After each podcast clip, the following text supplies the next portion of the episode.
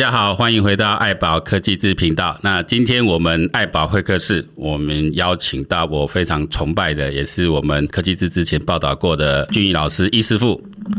哎，大家好，我是易师傅。呃，易师傅的前传哈，在我们 爱宝科技志的第八期哦，有一篇专访哦，那一篇是易师傅口述了哈，我来撰写，就把前面易师傅前面那一段呃蛮感人的故事哈，一位父亲为了跟孩子一起学习，然后开发他自己另外的一个专长道路出来，但是有些数据要更新哦。那时候讲说呃，成立社团两年破七千，那时候是二零二一年，现在已经二零二三年了哦，是已经起码早就破万了嘛。哎，对，我们 AQT 社团这算。算是台湾的一个 FB 的奇迹，就是以这种呃科技技术在作为主轴内容主轴的社团哦，在很短时间内也没靠广告，也没靠一些接一些政府专案的活动哦，然后能够呃生成一万多个社团的社员，我觉得这个易师傅真的蛮厉害。因为如果看过我们前传，没看过这这看哈，那纸本还找得到，蛮没有买不到纸本的话，也可以到我们的爱宝科技志网站。I p o e 点 p r o 哦，其实这篇文章都有释出，你只要加入会员就可以看到我们的。专访的全文哦，那其实顺便讲一下，因为那时候第八集的时候，第说第八期，我以为应该是最后一期，因为那时候真的很难采访。哦，因为那时候有疫情的关系，像易师傅的照片都很，我们都很守规定，都还戴着口罩，所以我们今天一定要请易师傅来真人现身一下，因为那时候出现在想，如果拍一个没有戴口罩一登出来，可能就被人家去检举哦，怎么没有戴口罩？可那时候规定是一定哦，室内室外都要戴口罩。那时候我版一个第八期应该最后一集，所以我已经把所有能找到的大咖，幸会。老师啊，我们平哥大周板南教授啊，哲哲老师教授，还有现在在英国念博士的家人哈，陈尚蔚啊，是公费留学出去，据说要去英国念两个博士，嗯，就厉害。然后都是把那大咖都找齐，那当然有个是易师傅，那那没想到我们还有机会继续做，所以我们今天这专访也有机会的话，我们会放在第十期，我们第十期今年呃十一月的时候一样会继续发行。那今天找易师傅来，这个前传哈，我们就不多不赘述了。今天找易师傅来谈的一个主题就是呃我们的爱宝国际学校。大家敲碗已久的，已经快要上线了。易师傅算是我们这学校刚成立的时候我第一位邀的老师。是前面一段是都是在磨合，因为我们除了还要跟荷兰呃爱宝科教基金会的认证单位，还有我们这边金源科教这些课程单位，哦，大家还有我们这个呃 IT 部分的工程师，都要就从一开始这样开始都要磨合，然后。呃，易师傅进来之后，就先帮我们先录了一段，因为我们才知道说大概问题在哪里，这非常感谢。所以，我们爱宝国际学校整个开发过程，易师傅也算是我们合作开发人员之一啊。然后，这个课程其实陆续上架了，有机会赶快来上易师傅的课程。目前都是我们内部的同仁，还有我们一些相关的开发人员在上这个课。我们是实际要付费上这个课，然后才能知道说哪里有问题。所以，目前还在做一些最后的优化哦跟修改中。然后，我们预计在十一月的。呃，我们的今年台湾教育科技展的时候会来哦，比较大型的一个记者会哦，宣宣布这个消息。那到时候要请易师傅有空，一起来参加。所以，我们今天就请先请易师傅也聊一下啦，先谈一下哈，易师傅，因为上次我们聊到说，易师傅在经营社群这一块啊，你好像也觉得。FB 现在破万之后，反而觉得经营难度更高了嘛？是不是？前面我们大家知道，那后面大概怎么因为现在什么问题这样子？是的，其实因为是 FB 的演算法哈，整个做了修正。嗯、那在 FB，它现在比较主推粉丝页的部分。嗯、那粉丝页，因为它是可以花钱。购买广告去做 push，那以商业模式的经营形态来讲的话，当然 FB 会去拱这一段。那基于社团来讲的话，它是没有办法透过广告的方式去做行销，所以慢慢的就是说，你会发现，诶，你以前可能看了某个社团，你一个礼拜不去看它，你会发现它不会主动 push 的，你变成要自己去点到这个社团。所以现在有很多社团的这些伙伴们在反映说，诶，好像都收不到讯息了。嗯，所以有时候好康的讯息要去告知，就变得有点困难。嗯嗯。所以包含新加入的人的部分，相对的也比以前会来得缓慢一些。嗯嗯嗯嗯。对，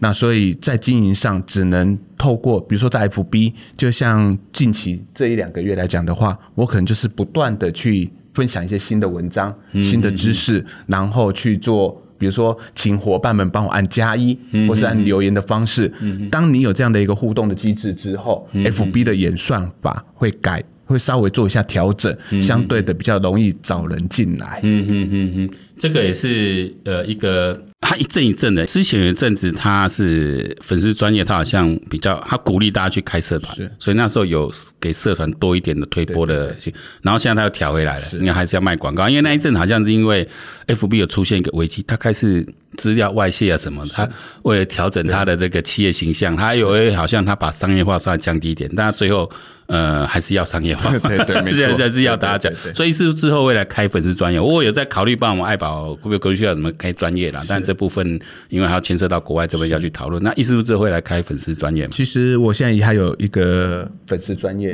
叫。易师傅 NQTT 易师傅的粉丝专业，嗯，其实他跟之前的 NQTT 社团是同一个时间，嗯，只是当初我并没有花很多时间在上面经营，嗯，可是现在慢慢的发现，他可以在上面做一些广告。那比如说 NQTT 社团这边有推一些活动的话，借由粉丝页的方式去供这样的一个社团，嗯嗯，那只能暂时用这样的一个方式来去经营，那希望说能够吸引更多的人加入这样的一个社团。然后，因为毕竟这样的一个主题来讲的话，比如说以 NQTT 这样的一个主题，有些对有些新的新加入的人会觉得它是到底是什么样的名称，所以我现在很多都在谈有关 AIGC 的部分。现在这是一个新的名词，借由 AIGC 的部分，把一些新的人然后导入到 NQTT 社团这边来。那所以以后谈的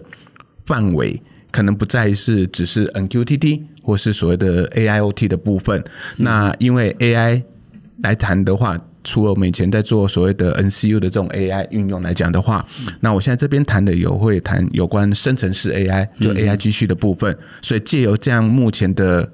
比较主轴的一个流行话题，然后把一些新的人带到这个社团来。嗯哼哼，这个所以。易师傅也要不断的去学习嘛，因为技术变得特别。今年上半年就是 ChatGPT 出来之后，其实大家一般普遍的看法就是那个拐点已经到了哈。我们一直在说 AI 拐点。我前几年哈，因为我一七年办那时候办 Maker Faire 的时候，第一次就把 AI 跟 IoT 观念放进来，哦，那时候大概一半人在骂我，觉得觉得你们在瞎搞啊，都在蹭热度啊什么。可是那时候我们阅读蛮多研究，那包括也跟那时候美方那边讨论一下我们的部长，他们都觉得这个是方向是很正确，因为确实就是走到这一段，只是大家拐点还没来了啊，所以大家还蛮多人的抗拒。AI 已经是一股不可逆的一个时代的趋势哦，现在应该没有在反对了。那时候大家本来都说我们在蹭热度什么没有，说其实就是跟大家一直讲说这个讯息很重要。那然后来我们我们当然是倡议者了，后面就是像易师傅这样的老师开始把这些技术普及化。那我们要跟易师傅合作的很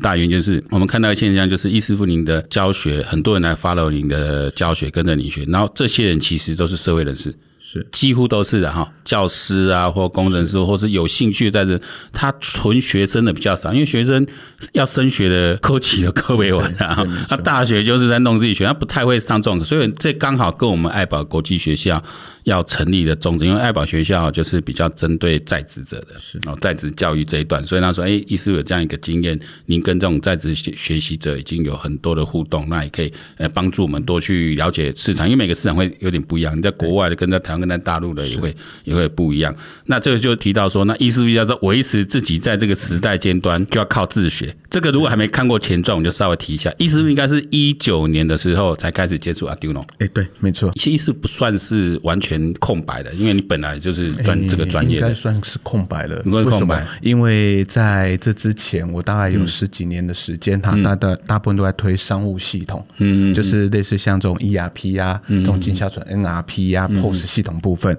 其实大部分都写的比较偏商务，那跟电子这样的一个领域其实脱节非常的久。嗯，但是在学校时候还是算本科生嘛？哎，对，但是大家也知道，在学校学的，那基本上到社会哈，的用途应该不。你客气了，哎，我这个根本就不会的东西，我是要学过就拿来拿来吹牛一下，这意思很客气。很多技术这样，你太久没去碰哦，你要再从头来。但我觉得那个底子要有啦，因为电这个板它就是一个专门的领域。啊，比如说我是读机械，那我那时候电就真的混过去了，是哦，就是就是反正不及格也就这样过了。嗯、那个电学相对我们来说就没有兴趣的人更更更难。现在你们蛮后悔当初应该多花时间。其实那老老师有告诫我们，你们一定要电子电学的东西一定要多学，因为以后你躲不掉。我现在发现都是，其实我同学如果从机械的本业再跨到现在还能经营的好，基本上都跨到资讯或电子这一块去做机电整合这一块。否则光靠原来的专业就撑不下去。对，那但是意思就是说，你十几年没有碰了，回头为了呃，因为孩子的关系，他去陪他去面试，发现，哎，现在有这个 Arduino，你一接触后之后就。从此就陷入情网，就跟他难分难舍，量子纠缠缠缠在一块这样。那这个是怎么样？我发现你自学哦，就是想了解易师傅自学，可以看一下我们杂志。我发现易师傅在自学的时候，他是会一直给自己定目标的，是，然后就去一起执行它。甚至你付出心力蛮大，比如说你曾经为了也不打扰到家人的时间，然后你是每天十点开始，一直每天不间断研究到两点，是，然后每天逼自己要写一篇技术文章出来，好，那发表在社团。就社团就这样拱出来，因为你一直产出，对，然后就有人开始发了，这个都要很犀利。我刚才开玩笑说，意思是玩的扁哈，啊，头毛个哦哎，我 我很我每次都仔细在找，就是找不到一根白头发。虽然我们年纪这么相近，我已经到我们这个年纪，大家一半都白头发，跟意思都还是保持乌黑。这个投入这么多心力，要身体又保健康，我觉得你你是不是一个能够在生活上很很平衡的？就大部分的在职人士，他想在学东西的时候，他一定会被。很多卡住啊！我家庭要照顾啦，我工作很忙啊！啊，我我要再学这个，我抽不出时间来。是，这意思是怎么来来来突破这个这个状况？其实我也在想说，因为人也一个年纪了哈，在学习的过程里头，其实花的时间都会比年轻的时候来得多。嗯，那再者就是说，我也脱离本业一段时间了。嗯，但是有一点是我的想法，就是说，虽然我已经脱离本业一段时间了，可是大部分在做的商务系统是以客户为导向。嗯，那当初我在成立这样的一个社团的时候，我也很清楚知道我的社团的目标受众是谁。我们就反推回来看，就是说这些受众要的是什么，我能够提供给他什么，所以我就反向去做这样的一个学习，知道说，哎，学的这个东西我可以立竿见影，然后能够得到成效，所以我学起来就特别有动力。嗯、那再者，我以前听过，应该是我老板讲过一句话，那他告诉我说，您是专业人士没有错。嗯但是把你的专业抽走之后，你还剩下些什么？嗯，所以我告诉我自己，就是说，你当我在研究这样的，从应该说从出社会之后，我尽可能就是去陪伴家人，所以我可能在他们睡觉之前的时候，我不太会去。把房门关起来，自己在研究这些东西。我可能选择是夜深人静，等他们睡着之后来做这样的一个研究的部分。嗯那所以也神奇啦，可能就是目标对象很明确，然后要学习的东西也很明确之后，晚上夜深人静学的就特别快。嗯嗯。所以这就是人家问我说：“哎，易师傅为什么在短时间里头可以学这么多东西呢？”包含现在有人还问我说：“你原本是学 Arduino 学？” ESP 上这种物联网的部分，哎，为什么这么快就可以转到 AIGC 上面来？那我跟他讲说，一个目标论，我很清楚知道现在人要什么，那是不是蹭热度也算是？但是从蹭热度的过程之中，把这些人导引过来，去给他们一个比较好的、正确的方向来学习，这是我现在目前的一个学习的方式。其实一开始的时候学这方面领域，就如同刚刚。提到的就是为了小孩去学 Arduino 嘛，嗯嗯，那学 Arduino 之后，也因为有一个因缘机会，就如同在杂志上面所提到的那。因为这样而加入了自测会的的专门种子团队。那时候我还记得加入的时候是我年纪最长的。嗯，然后为什么我问他说我有机会可以录取？他也告诉我说是因为一个励志的故事。嗯，年纪这么大的都还学得来，那年轻人当然加入绝对没有问题。所以那时候我就是抱着一个心态，就是说我算是一个比较年长者，而且可能功力也不像那些年轻人这么厉害。所以我就告诉自己，好吧，那就是拼。所以，我从以前应该说就学的时候，就是希望喜欢在一个团体里头，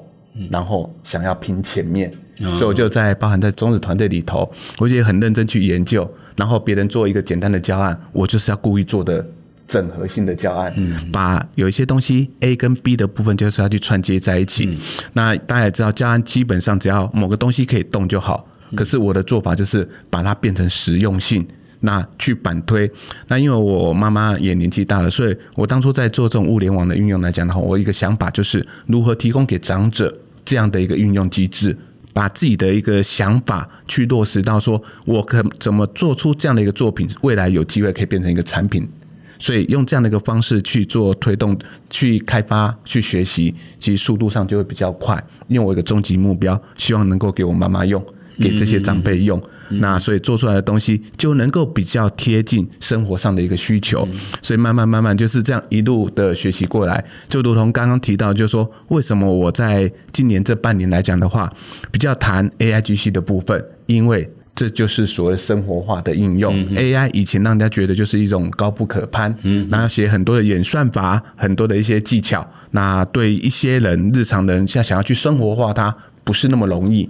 但是有了 AIGC 之后，包含大家做一些可爱的图啊，或是做一些文章啊，做一些相关的一些资讯来讲的话，其实透过 AIGC 都可以做得到。那我的想法就是说，以目的为导向来讲的话，我们是希望能够让更多人。能够更快速的进到这个领域来，可以就是无痛的一个学习，所以自己花了很多时间去做不同平台的研究，包含如何去把这些平台做一个整合。所以就如同我今天这个社团的名称一样，叫 NQTT 与 AIoT 整合运用。所以当初在定这个社团的时候的名义，就是说我希望很多东西不是只是单元性的运用，而是整合性的运用。整合性的运用有它的难度在。但相对的，它可以补足每一个系统它的不足的地方，做跨系统的一个整合。所以在这样的一个学习过程里头，是会非常的累，但是相对的也能够解决的很多的一些问题点。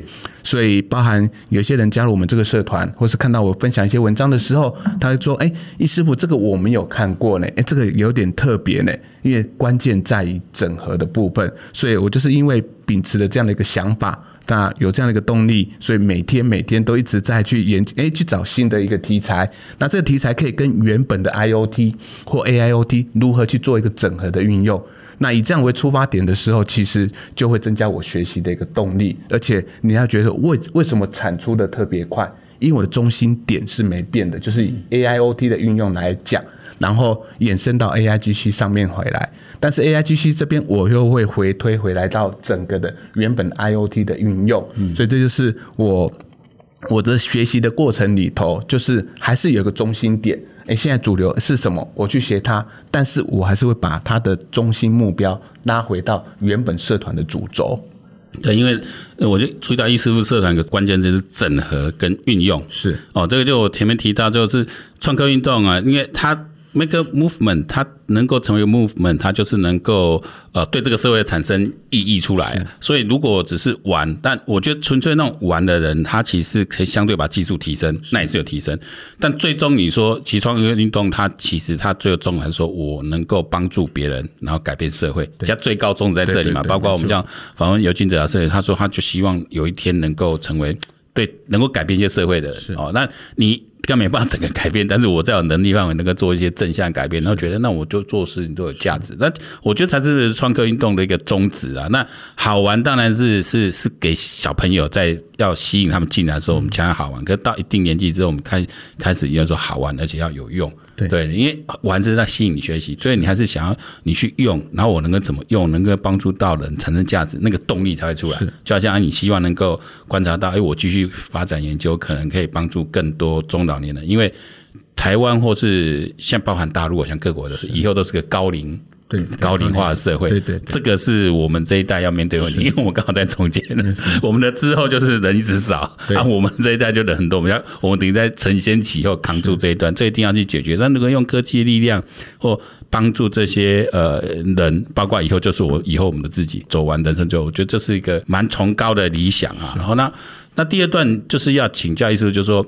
你会变成老师了。好，我们在那个的前传里面也提到说，哎，第一次邀请到哦，你才开始学 Arduino 半年，然后之后就邀请然后，本来邀请去教学，然后也发现说，你觉得自己实力不够，所以你就做一个教学影片，他们看了之后觉得惊为天人，就非要你去教不可。所以第一站就到呃台北科大嘛，然后又到交大、嘉义大学，这些都是工工科的一些传统学校去教。那当然，我很相信一句话，就是教学相长。是，那相信那经验带给你蛮多成长。那你现在后来在教学，就变成现在教学这。这件事应该算易师傅的众多的工作项目中的很重要的一项，是没错。因为教学同时就研究，你说教学研究，就你有研究你才能教学，你你没有研究你就教不出东西来。研究研究反正绑在一起。那易师傅，你这几年下来，你就分享一下你的教学的的技巧，或者说你体会到一些从别的领域跨进来之后，或是你把一个行销人跨进来做技术性，一般行销人跨进来就教行销。对，那你是行销人跨进来，电子商务人进来之后，你是在教哦这种电子的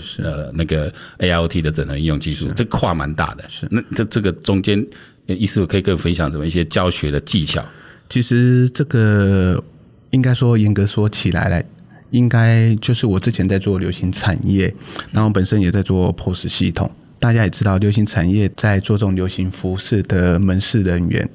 基本上你要去教会他使用你的系统的时候，不用讲高深的学论，而是在于说他们会用到哪些东西，你如何去表达清楚，让他们能够快速去应用它。所以这也就是我为什么在做教学的时候，我的一个想法就是说，如何去用一个浅显易懂的表达方式，能够让人家接受，然后讲得让他能够懂，那这就是一个教学的目的嘛。所以我当初包含在我在设计一些课程的时候，包含在研究一些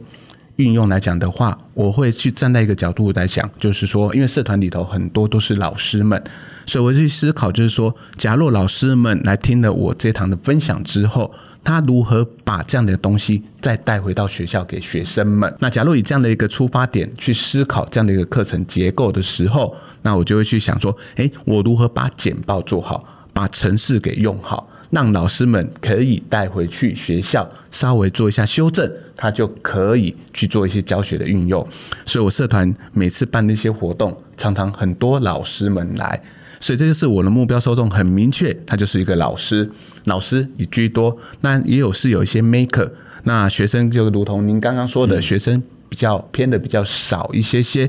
所以我的想法就是说，既然我目标受众很明确之后，那我的研究的范围就会比较偏向在于说，老师的运用的一个范畴里头，怎么样让他们去。把这样的一个东西带给学生，